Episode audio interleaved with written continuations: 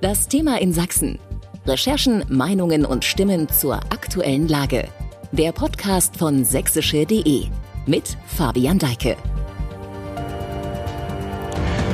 Es gibt Themen, von denen man eigentlich auf den ersten Blick gar nicht denken würde, dass sie den öffentlichen Diskurs so sehr mitbestimmen, dass wirklich jeder, und das meine ich jetzt in Anführungszeichen, seinen Senf dazugeben muss. So geschehen und mit Erstaunen zu beobachten ist, welche Diskussion sich jetzt seit etwas mehr als einer Woche um die Eröffnung eines veganen Feinkostgeschäfts in der Dresdner Neustadt rankt. Damit willkommen im Podcast Thema in Sachsen bei sächsische.de. Ich bin Fabian Deike und begrüße Sie zu dieser dieser Folge, in der es unter anderem um die Frage gehen wird, wieso die tatsächlich so benannte vegane Fleischerei für eine Debatte sorgt. Wir blicken in einem Gespräch mit einem der Inhaber des Ladens zurück auf die Eröffnungswoche und wir sprechen mit Thomas Hähnle, Professor am Institut für Lebensmittelchemie an der TU Dresden, über das Grundsätzliche zum Oberbegriff vegane Ernährung. Also, wie gesund oder ungesund ist das und worauf muss man bei Einkauf und Verzehr Wert legen?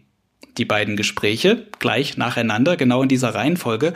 Zum Reinkommen ins Thema aber lohnt sich noch ein ganz kurzer Blick auf die sozialen Medien, denn bemerkenswert ist ein Posting auf dem Facebook-Kanal von sächsische.de, wo schlicht am 7. Januar von der Eröffnung berichtet wurde. Ich führe das mal ganz kurz aus. Inzwischen befinden sich unter diesem Posting knapp 7000 Wortmeldungen. Die Meinungen gehen auseinander. Es gibt das kann man so ausmachen, ungefähr drei Lager. Die einen, die freuen sich einfach, dass es jetzt diesen Laden gibt, wünschen viel Erfolg. Im zweiten Lager, so scheint es, ist es den Leuten eigentlich überwiegend egal, dass es den Laden gibt. Sie stoßen sich nur am Namen des Geschäfts. Es müsse doch Veganerei statt Fleischerei heißen. Und dann gibt es tatsächlich das dritte Lager, das der Ablehnenden. Und da ist die Bandbreite der Kommentare recht breit. Das geht von brauche ich nicht, ich esse nur richtiges Fleisch, bis hin zu einer wirklich tatsächlich hervorgebrachten Weltuntergangsfantasie, wonach, Zitat, Dresden sowieso bald zwangsveganisiert werde. Und das von Greta Thunberg persönlich. Kein Scherz, das steht wirklich in einer der Reaktionen und ein Kommentierender meint aufgrund der Fülle aufgeregter Wortmeldungen schließlich dann eine neue Spezies Wutbürger entstehen zu sehen, den Wurstbürger. Also, auf diesem Niveau bewegen wir uns und mit diesem Blick in die Kommentarspalte sind wir, glaube ich, gut im Thema angekommen. Und jetzt hören wir einmal rein, wie es den Betreibern der veganen Fleischerei selbst ergeht, wie sie das erlebt haben, dass ihr Geschäft faktisch über Nacht zu einem bundesweiten Phänomen wurde. Das Gespräch wurde vergangenen Freitag geführt und hier ist es. So, nehmen wir jetzt Stefan Meyer-Götz von der veganen Fleischerei. Die erste Woche Verkauf ist durch. Wie durch sind Sie? Und wir sind äh, durch mal drei.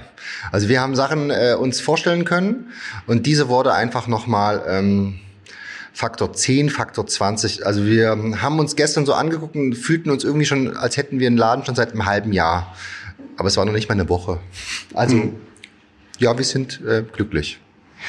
Und vielleicht gehen wir nochmal auf den ersten Tag zurück. Das war am 7. Januar, ein Samstag. 50 Meter Schlange waren vorm Laden. Man geht ja immer mit einer gewissen Erwartungshaltung daran, wenn man ein Geschäft eröffnet. Mit welcher Erwartungshaltung sind Sie daran gegangen? Und was hat das mit Ihnen gemacht an diese Bilder, die da auch entstanden sind? Also wir hatten einen, einen Wunsch, eine Erwartungshaltung und wir haben uns alle angeguckt und gesagt, naja, wenn das heute nichts wird, dann müssen wir das halt alles selber essen. Das war so unser kindliches Denken irgendwie und ähm, ja, und dann ging's los und dann äh, kamen die ersten und äh, haben wir aufgebaut und ähm, naja, geplant war 11.30 Uhr eröffnen, dann haben wir noch einen kurzen Kassencheck gemacht und ich glaube 11.35 Uhr waren wir ready und waren auch alle irgendwie so ähm, elektrisiert. Also wir waren einfach gut am Start mhm. und äh, und dann ging's los und plötzlich war Schlange. Und ich, ich durfte draußen entertainen, nenne ich es mal so. Äh, Nils, Henning und äh, Daniel waren drin. Ich glaube, das sind die anderen Mitgründer. Genau, wir sind vier, ähm, vier Jungs, vier Verrückte. Und ich glaube, alle waren in ihrer Rolle. Ich durfte draußen freilebende äh, Äpfel verschenken und äh, hatte mit den Leuten tolle Gespräche und habe mich einfach gefreut, dass Leute da sind und vor allem gewartet haben. Also in der Schlange. Hm. Bis zu einer Dreiviertelstunde. Und manche haben ja dann vielleicht auch erfolglos gewartet, weil es relativ schnell ausverkauft gewesen ist. Hm, nee, also wir waren schon gut vorbereitet. Ähm, das hatten wir schon genug da, aber das war eigentlich die Produktion war geplant für eine Woche. Die war dann äh, relativ an einem Tag weg. Das stimmt. Das war die Überraschung. Nun sind ja wahrscheinlich nicht alle Dresdner Veganer, nur ein bestimmter Bruchteil. Es waren doch sehr viele Menschen hier. Wie hat sich diese Kundschaft denn so zusammengesetzt? Sie haben viele Gespräche geführt mit den Menschen, die da draußen standen. Waren da auch viele so dabei, die gesagt haben, ach, das probiere ich jetzt mal? Oder waren es tatsächlich in der Überzahl Menschen, die sich auch vegan ernähren? Was war so Ihr Eindruck? Also erstens waren das alles sehr nette Menschen, die waren alle sehr positiv, es war auch tolles Wetter, es war die Stimmung war gut, es war alles toll, wir haben auch kleine Snacks gehabt. Also es waren von äh, Veganern, äh, Vegetariern, ähm, interessiert, vegan, interessierte Teilzeit-Veganer, also so würde ich es jetzt mal behaupten, waren alle da aus wirklich, da kamen welche aus äh, Bamberg, aus Nürnberg, aus ähm, aus dem Erzgebirge war ein älteres Paar da, war ganz lieb. Also es war einfach querbeet und alle waren interessiert und haben gesagt, okay, wir gucken mal, wir schauen mal, wir probieren mal. Und das ist ja auch der Hintergrund. Hier soll ja auch viel probiert werden. Also die Leute sollen sollen sollen probieren. Und das ist das ähm, Problem dass das ja dann ähm, oft wo ist, wo wir sagen, naja, ich weiß ja gar nicht, wie es schmeckt. Ja, reinkommen, probieren, bitte probieren. Und wie lief die Woche jetzt dann so? Äh, die war genauso verrückt wie, das, wie der Samstag. Ähm, wir sind noch völlig ähm, überrascht, überwältigt, positiv in allen Bereichen, ob es nun hier Produktion, Mitarbeitern, Lebensmittelplanung, äh, Produktionsplanung, Mitarbeiter eintakten. Also wir sind ja noch alle noch so ein junges Team. Da müssen wir uns erstmal noch finden und ich glaube, das machen wir ganz gut. Und ja, jetzt schauen wir mal, wenn jetzt morgen eine Woche voll ist. Also wir sind gespannt. Vielleicht nur kurz zur akustischen Einordnung. Wir befinden uns gerade eben im Verkaufsraum der veganen Fleischerei. Im Hintergrund hört man, glaube ich, gerade ein Kühlaggregat und jemanden arbeiten in, der, äh, in dem hintergelagerten Bereich. Es ist also sehr viel Betrieb jetzt hier gewesen in dieser Zeit. Und ich sagte gerade hintergelagerter Bereich, da wird ja bestimmt irgendwie auch etwas zusammengestellt. Also da werden die, die Produkte für den Verkauf bereit gemacht. Genau, wir haben jetzt äh, wir haben den Verkaufsbereich, wir haben einen Kühlbereich und einen Vorbereitungsbereich und da werden die ähm, Schnitzelbrötchen vorbereitet, äh, Leberkäsebrötchen geschnitten. Also wir haben heute Morgen wieder frische Brötchen geliefert bekommen. Also wir brauchen ja einen Vorbereitungsbereich. Also wir können ja gar nicht alles fertig. Also es gibt ja gar nicht fertig, sondern es kommt ja hier zur Hochzeit. Ne? Hochzeit, Schnitzel und Brötchen und dann wandert das in den Verkauf vorne. Und das ist eigentlich so jetzt die erste Woche, die wir täglich machen. Und ja, das ist äh, auch langsam noch nicht Routine, aber es groovt sich ein. Stichwort Schnitzelbrötchen. In Schnitzel, der gemeinhin, vermutet man da ja ein Schnitzel aus Fleisch drin. In der veganen Fleischerei wird ja natürlich kein Fleisch verkauft. Und über diesen Namen vegane Fleischerei gab es natürlich auch in sozialen Medien vor allem viel Diskussion. Die Diskussion habt ihr so ein bisschen auch ins Kalkül genommen. Wie ist das aufgegangen, eurer Einschätzung nach? Habt ihr da, ähm, seht ihr das als alles so gut gelaufen ist oder hadert ihr auch manchmal damit? Mm, nee, also wir sind, glaube ich, alle verbal gut bewaffnet. Ich glaube, das ist ein großer Vorteil. Und ich glaube, wenn du in dem Thema vegan, vegetarisch unterwegs bist, dann hast du einfach oft Unterhaltung, Diskussion oder, ne, wo die Leute sagen, muss das denn sein? Mhm. Auch natürlich wurde ganz oft gesagt, aber wieso muss das denn die Fleischerei sein? Könnte ja auch eine Veganerei sein. Es könnte eine Veganerei sein. Also, ja, es kann alles sein. Interessanterweise, und jetzt mal bitte alle mal kurz überlegen und nachdenken und der Inhalt einer Frucht, ne? Das nennt sich Fruchtfleisch. Und Ende. Und deswegen, wir verarbeiten Fleisch, aber Fruchtfleisch. Und das muss man ganz klar sagen. Und das ist dann, wo man sagt, aha, und das ist so mal auch mein Lieblingsendgegnerspruch, zu sagen, Leute, es ist ja Fruchtfleisch. Also was ist da das Problem? Dieses Fruchtfleisch, dieses Wort gibt es genauso lange, wie es normales Fleisch gibt. Ende. Sind wir bei der Kernfrage. Was ist denn in Ihren Produkten drin? Ganz viel Liebe. Äh, also klar, wir verarbeiten äh, Seitan, wir verarbeiten, ähm, na, wir verarbeiten eigentlich alles, was so in diesem veganen Bereich ist. Wichtig ist aber, und das ist ja nur die Masse, die Herausforderung sind ja immer die Gewürze. Und die Gewürze machen ja ein Produkt immer ganz besonders. Und das ist, glaube ich, die Herausforderung und die, dass zum Beispiel der Daniel, unser Koch, ähm, und äh, der Henning, also Andreas Henning vom Dicken Schmidt und Steffen Hagen, das sind die Jungs, die die absolute Kompetenz haben in diesem Bereich Produkten. Und von daher äh, ist das unsere geheime Rezeptur, dass wir coole Leute haben mit Erfahrung und die einfach gute Produkte zaubern. Es ist ja die Diskussion noch immer die, die darum kreist, ähm, in Anführungsstrichen Fake-Fleisch. Es wird irgendwie mit ähm, Lebensmittel, chemischen Prozessen so schmeckend gemacht, aber das findet hier dann demnach nicht statt. Es ist nur eine Gewürzmischung, die dann den Geschmack ausmacht. Oh, ich kann eigentlich das gar nicht mehr hören. Also, ich muss es aber fragen, nein, weil die Diskussion nee, läuft. Nein, die Diskussion ist gut, weil im Endeffekt Also ich glaube, alle Menschen, und das ist eine allgemeine Aussage, sollten sich Gedanken machen, wenn ein Produkt ein Haltbarkeitsdatum hat von über einem halben bis dreiviertel oder einem Jahr. Das ist leider selten auf natürliche Art und Weise, dass es lange ein Haltbarkeitsdatum hat. Es ist überall dann die böse Chemie, wie sie alle immer sagen, drin. Äh, da wir hier frisch produzieren, hat unser Produkt leider nur eine Haltbarkeit von maximal eineinhalb Wochen, maximal. Und das ist halt bei Thema frisch. Und deswegen haben wir frischen äh, äh, Fleischsalat, Eiersalat.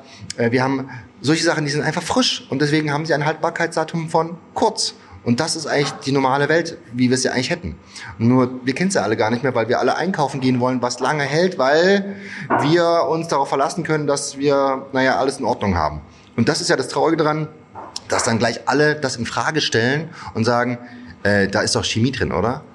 Naja, es ist natürliche normale Verarbeitung drin. Und diese Verarbeitung hat einen Prozess, wo das dann irgendwann zu Ende ist. Und das geben wir mit einer Woche. Aber wir haben täglich hier gerade so viel Durchlauf, dass alles so frisch, frisch ist. Also teilweise am Morgen frisch produziert und abends schon bei den Menschen auf dem Esstisch äh, und fertig. Es ist Zeit, um das mal zu probieren. Ich würde sagen, ich mache noch einen frischen Check hier, bedanke mich aber schon mal für das Gespräch. Ich sage auch danke und äh, bis bald. Ja, soweit also Stefan Meyer-Götz von der veganen Fleischerei in Dresden, wo man es also selbst noch gar nicht so richtig glauben kann, dass das Geschäft so gestartet ist, wie man eben hören konnte. Jetzt weiten wir den Blick noch ein wenig und schauen genau hin, was bei aller Euphorie um die Eröffnung dieses veganen Geschäfts der Oberbegriff vegane Ernährung bedeutet. Der Zeitpunkt übrigens dafür, dass es auch in diesem Podcast um dieses Thema geht, passt nicht nur, weil eben die vegane Fleischerei eröffnet hat. Wir befinden uns zudem auch im sogenannten January, also im veganen Januar. Das Wort ist dem englischen January, also Januar entlehnt.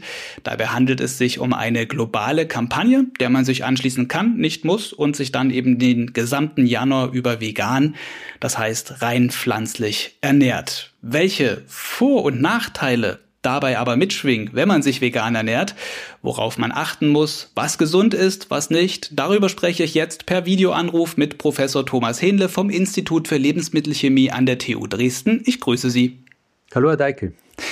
In dieser Podcast-Folge haben wir jetzt hier schon viel über das Schlagwort vegan gesprochen, sind aber noch nicht so wirklich in die Tiefe gegangen. Also ich glaube, jeder hat so ein bisschen eine Vorstellung davon, was vegane Ernährung ist, was vegane Produkte sind, hat auch der ein oder andere schon mal gekostet und getestet. Immerhin 1,5 Millionen Menschen in Deutschland sind Veganer. Jetzt frage ich aber Sie, weil Sie der Fachmann sind in Sachen Lebensmittel und auch in Sachen Ernährung, über welche Inhalte reden wir denn bei veganen Lebensmitteln? Also grundsätzlich steckt in veganen Lebensmitteln aus chemischer Sicht, aus analytischer Sicht das gleiche wie in konventionellen Lebensmitteln, also Eiweiß, Fett, Kohlenhydrate, die Hauptinhaltsstoffe, also Aminosäuren, Peptide, ähm, Vitamine, Mineralstoffe und so weiter. Allerdings natürlich zum Teil in unterschiedlichen Gehalten, in unterschiedlichen Mengenverhältnissen im Vergleich zu konventionellen Lebensmitteln. Und natürlich ganz entscheidend, nicht aus tierischen Quellen. Das heißt also nicht mehr aus, äh, nicht nur aus nicht getöteten Tieren, beziehungsweise auch nicht aus anderen tierischen Produkten, wie zum Beispiel Milch oder Eiern oder Honig. Mhm. Nun hat diese vegane Fleischerei, wie vorhin hier in dieser Podcast-Folge auch gehört, eine eigene Produktion. Also ist nicht alles aber doch schon sehr vieles selbst hergestellt, vor Ort, frisch hergestellt. Die Frage also, worin unterscheiden sich Produkte, die man üblicherweise, wie Sie auch gerade beschrieben haben, die eben zusammengestellt sind aus pflanzlichen Lebensmitteln, ähm, die man üblicherweise im Supermarktregal findet, von frisch hergestellten? Was sind da die Unterschiede? Wie groß ist die Bandbreite bei veganen Produkten? Die Bandbreite bei veganen Produkten ist riesengroß. Äh, es, vegan bedeutet natürlich primär Verzicht auf tierische Lebensmittel, das heißt pflanzliche Basis. Das beginnt also jetzt bei Obst und Gemüse, was per se ähm, oder per Definition äh, vegane Lebensmittel sind, kann aber dann auch zu durchaus höher verarbeiteten Lebensmitteln gehen, bei denen dann eben bestimmte Proteinquellen, wie zum Beispiel Seitan oder ähm, Sojaproteine verwendet werden als Grundstoff und dann mit Zusatzstoffen, mit Dickungsmitteln entsprechend in Struktur gebracht werden, mit Aromastoffen versetzt werden und entsprechend dann der Geschmack von Fleisch gewiss, gewissermaßen simuliert wird. Bei frisch gemachten ähm, veganen Lebensmitteln, die dann einen entsprechenden Verarbeitungsgrad haben, muss man natürlich entsprechend hygienische Parameter einhalten. Ich denke, das ähm, ist den Herstellerinnen und Herstellern natürlich bekannt und entsprechend kurze Haltbarkeiten dann angeben. In der Regel sind dann diese Produkte nur wenige Tage haltbar, weil sie natürlich durch den hohen Wassergehalt mikrobiell anfällig sind, ähnlich wie Fleisch auch. Hm. Ich gebe zu, ich bin kein Veganer. Ich ernähre mich eigentlich äh, sehr vielseitig. Also ich lege durchaus äh, mal einen veganen Tag ein, wo ich jetzt nicht bewusst auf tierische Produkte verzichte, sondern es passiert einfach so. Also ich lege darauf jetzt nicht besonderen Wert, dass man sagt, jetzt war mein veganer Tag.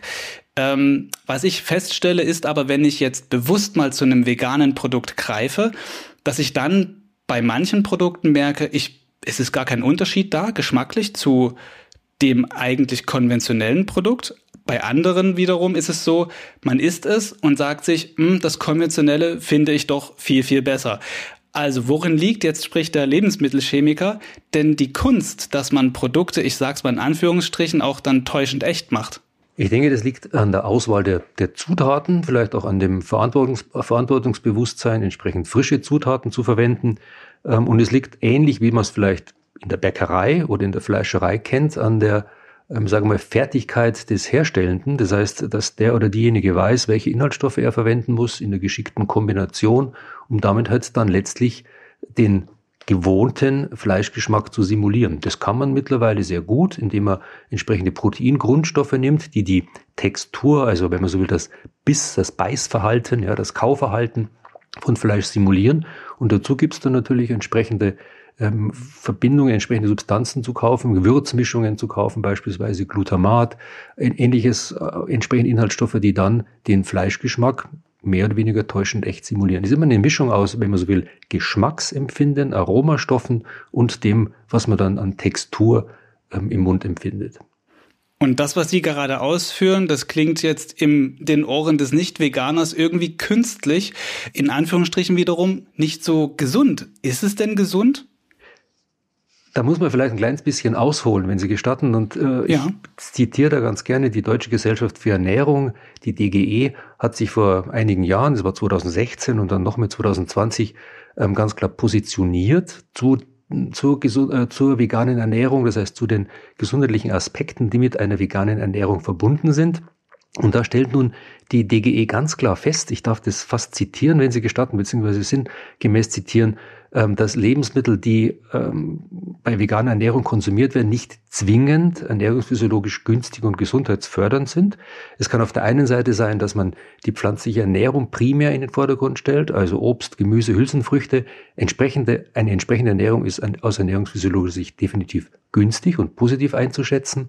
Wenn aber entsprechend höher verwertete oder höher verarbeitete Lebensmittel gemacht werden, denen dann zum Beispiel Salz, äh, äh, Zucker, äh, Dickungsmittel und ähnliches zugesetzt werden, dann sind die nicht besser als entsprechende ähm, Fleischwaren, die aus tierischen Quellen stammen. Das heißt, hier ist dann unter Umständen eine sehr hohe Energiedichte, ein sehr hoher Energiegehalt, ein hoher, eine hohe Zufuhr von Salz und von Fett oder von Kohlenhydraten mit verbunden.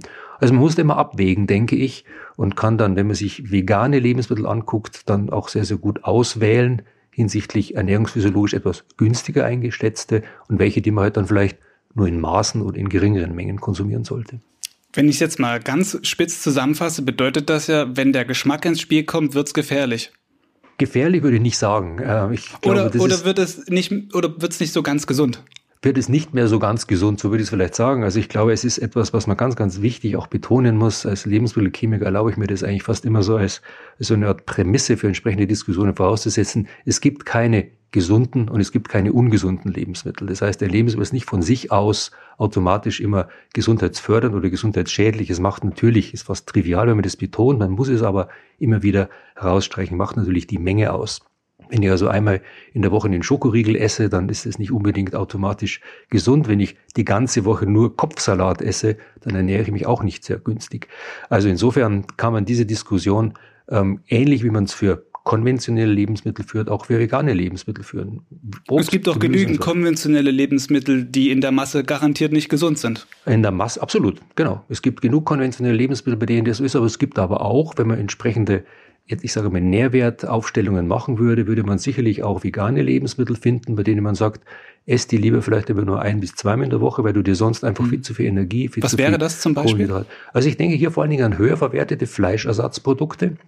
Wenn man sich jetzt beispielsweise eine, ähm, sagen wir mal, eine konventionelle Bratwurst auf den Grill legt und parallel dazu eine im Handel erhältliche ähm, vegane Bratwurst, dann sind die, was, das, äh, was die Hauptinhaltsstoffe anbelangt, was den Fettgehalt anbelangt, was den Salzgehalt anbelangt, durchaus vergleichbar. Also beides ist dann, wenn Sie so wollen, gesundheits, gleich gesundheitsfördernd oder vielleicht auch nicht.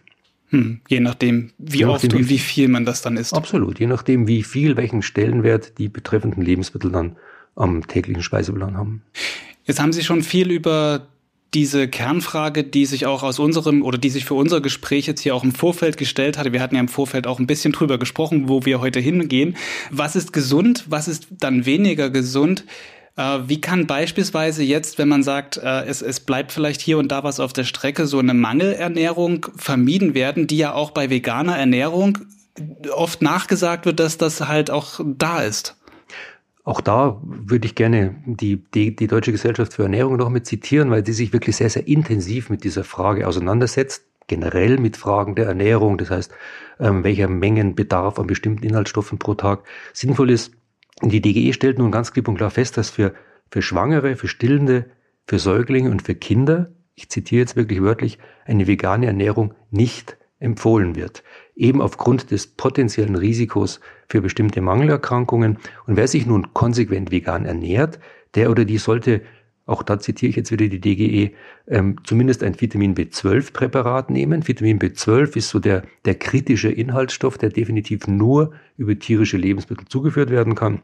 Es gibt dann noch eine ganze Reihe weiterer äh, Inhaltsstoffe, die in veganen Lebensmitteln in geringeren Gehalten, vielleicht auch in limitierten Gehalten vorkommt. Und aus dem Grund empfiehlt die DGE, um das vielleicht nochmal abzuschließen, auch, dass Veganerinnen und Veganer durchaus regelmäßig mal ihren ähm, Ernährungszustand prüfen lassen. Das kann man machen einmal oder zweimal im Jahr beim Arzt, der dann meinetwegen zum Beispiel den Eisenspiegel im Blut misst und einfach vorbeugend guckt, ob gegebenenfalls bestimmte Mangelerscheinungen auftreten.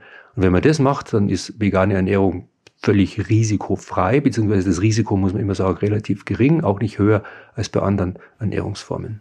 Hm, aber es klingt schon einigermaßen kompliziert, gebe ich zu. Also man muss da schon im Auge behalten, dass es da auch körperlich richtig funktioniert, eventuell irgendwelche Mängel ausgleichen und zum Arzt gehen, so wie Sie das eben gesagt haben. Das ist durchaus etwas, was man machen kann, nicht muss, aber es ist vielleicht hier und da zu empfehlen. Nun gibt es beispielsweise auch vegan lebende Leistungssportler, die haben ja nochmal einen ganz anderen Körper und einen ganz anderen Nährstoffverbrauch äh, und Bedarf.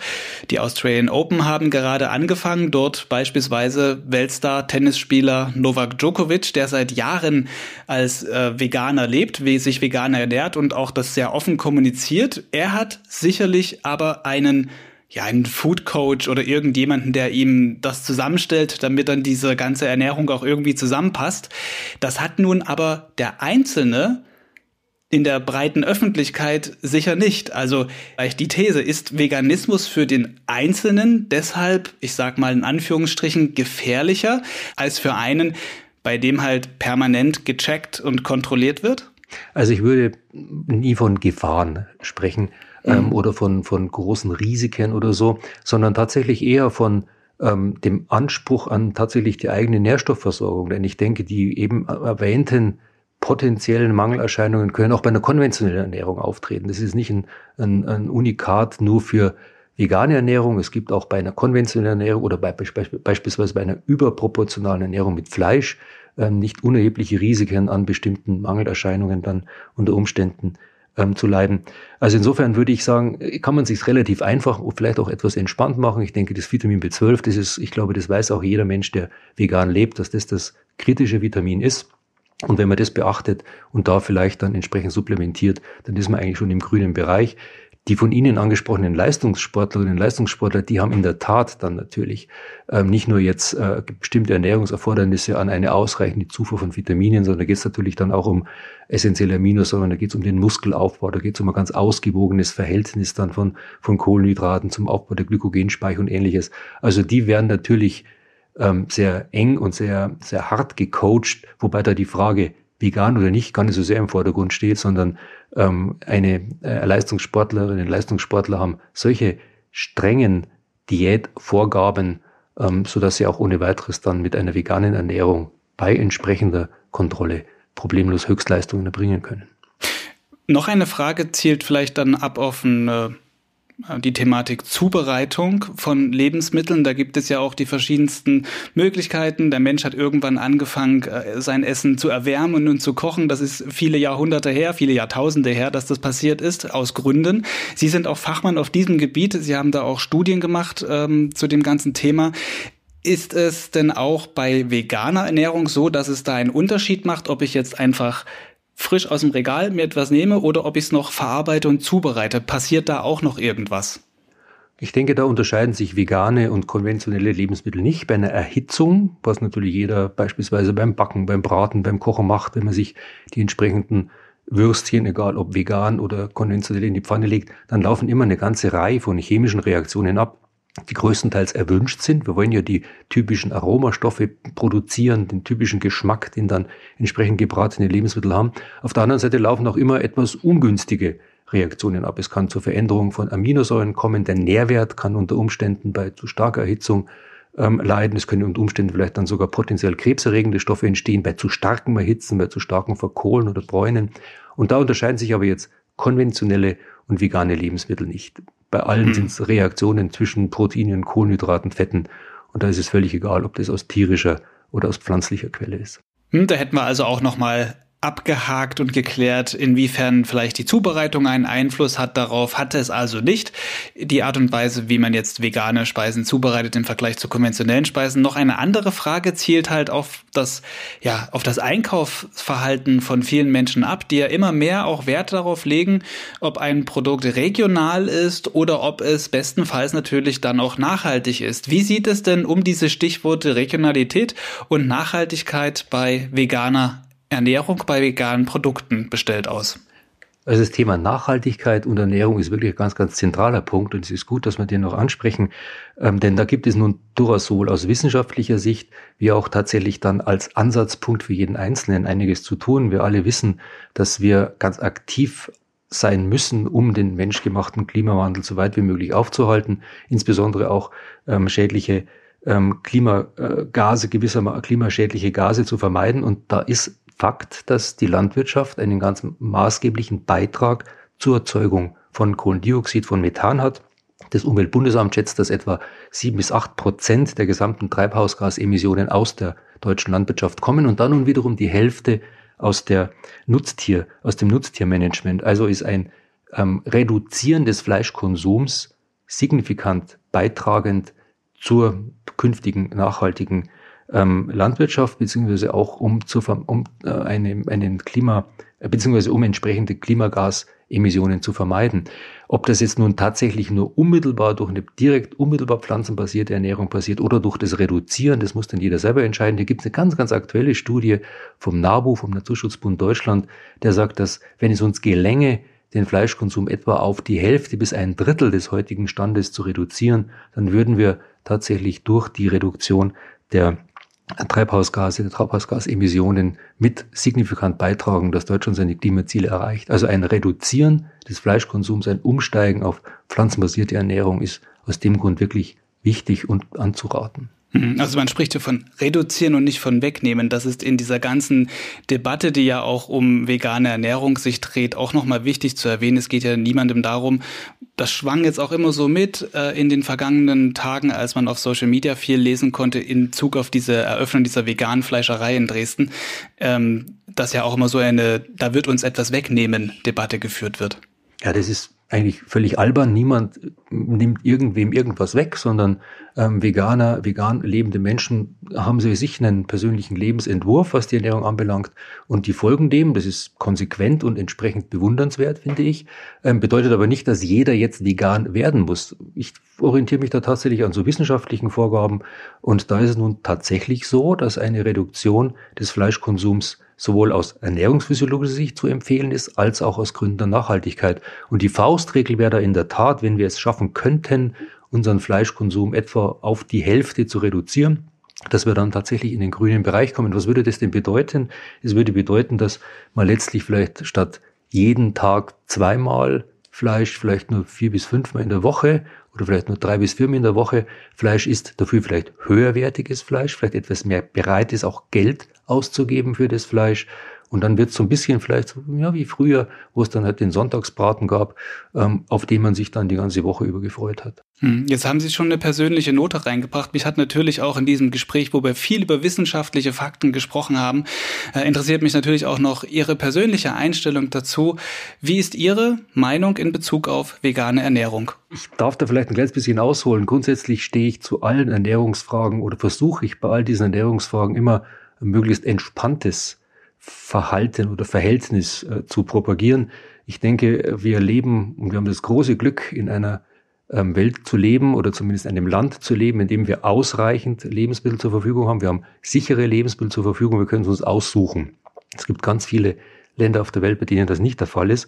Und insofern könnte man ähm, viele Fragen zum Thema Ernährung recht entspannt sehen. Das Problem ist halt, dass wir in Deutschland, ich sage immer ganz gerne, etwa 80 Millionen Ernährungsexpertinnen und Ernährungsexperten haben. Das heißt, jeder, jede weiß, was gesund, Auch Bundestrainer was nicht ist. und so weiter. Bundestrainer genauso. Bis vor einiger Zeit waren es Virenexperten.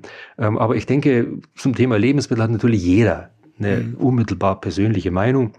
Und ich würde da immer sagen, akzeptiert einfach unterschiedliche Lebensentwürfe, unterschiedliche Ernährungsentwürfe, ähm, genießt Lebensmittel, ähm, versucht eher das Ganze entspannt zu sehen, im Freundeskreis gemeinsam zu essen, zu trinken und dann ist eigentlich völlig, völlig egal, ob das jetzt vegan oder vegetarisch oder auch fleischhaltig ist.